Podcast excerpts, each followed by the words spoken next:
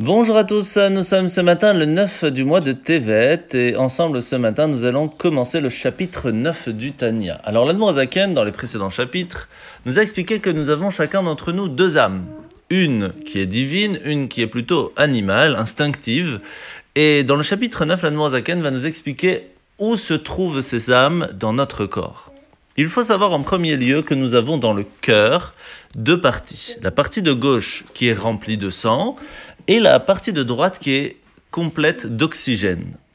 L'âme animale se situe dans la partie gauche du cœur, là où il y a toutes les émotions qui sont négatives, la colère, la vantardise, etc., et qui vont se diffuser dans le corps si nous n'arrivons pas à le contrôler.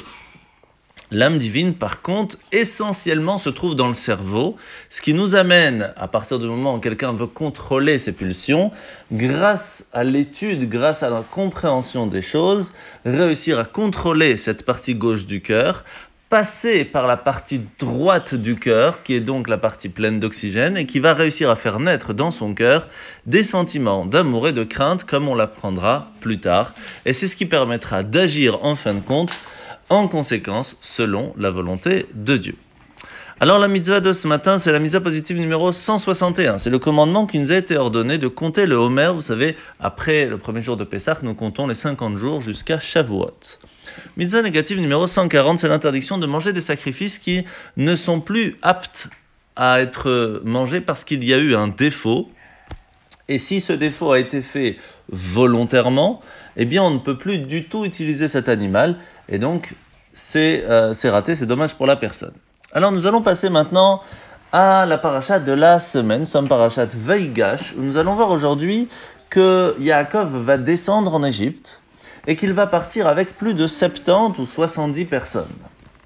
La phrase qui va être donnée à ce moment-là, c'est Kol anefesh lebet Yaakov abba mitzrayim shivim. Toute l'âme de la maison de Yaakov qui vont venir en Égypte sont de 70 ou de 70. Il faut savoir que normalement on aurait dû dire Kol anefashot, toutes les âmes, tous les individus au pluriel.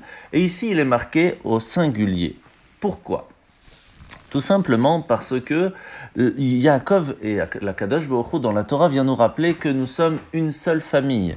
Quelle que soit la tribu d'où l'on vient, quelle que soit la façon dont l'on agit, on voit bien que chaque fois qu'il y a quelque part un juif qui a un problème, tout le peuple juif se lève pour l'aider. On est tous touchés par ce qu'il se passe partout dans le monde. Et ça, c'est quelque chose de très singulier que l'on a dans notre peuple, Baruch Hashem.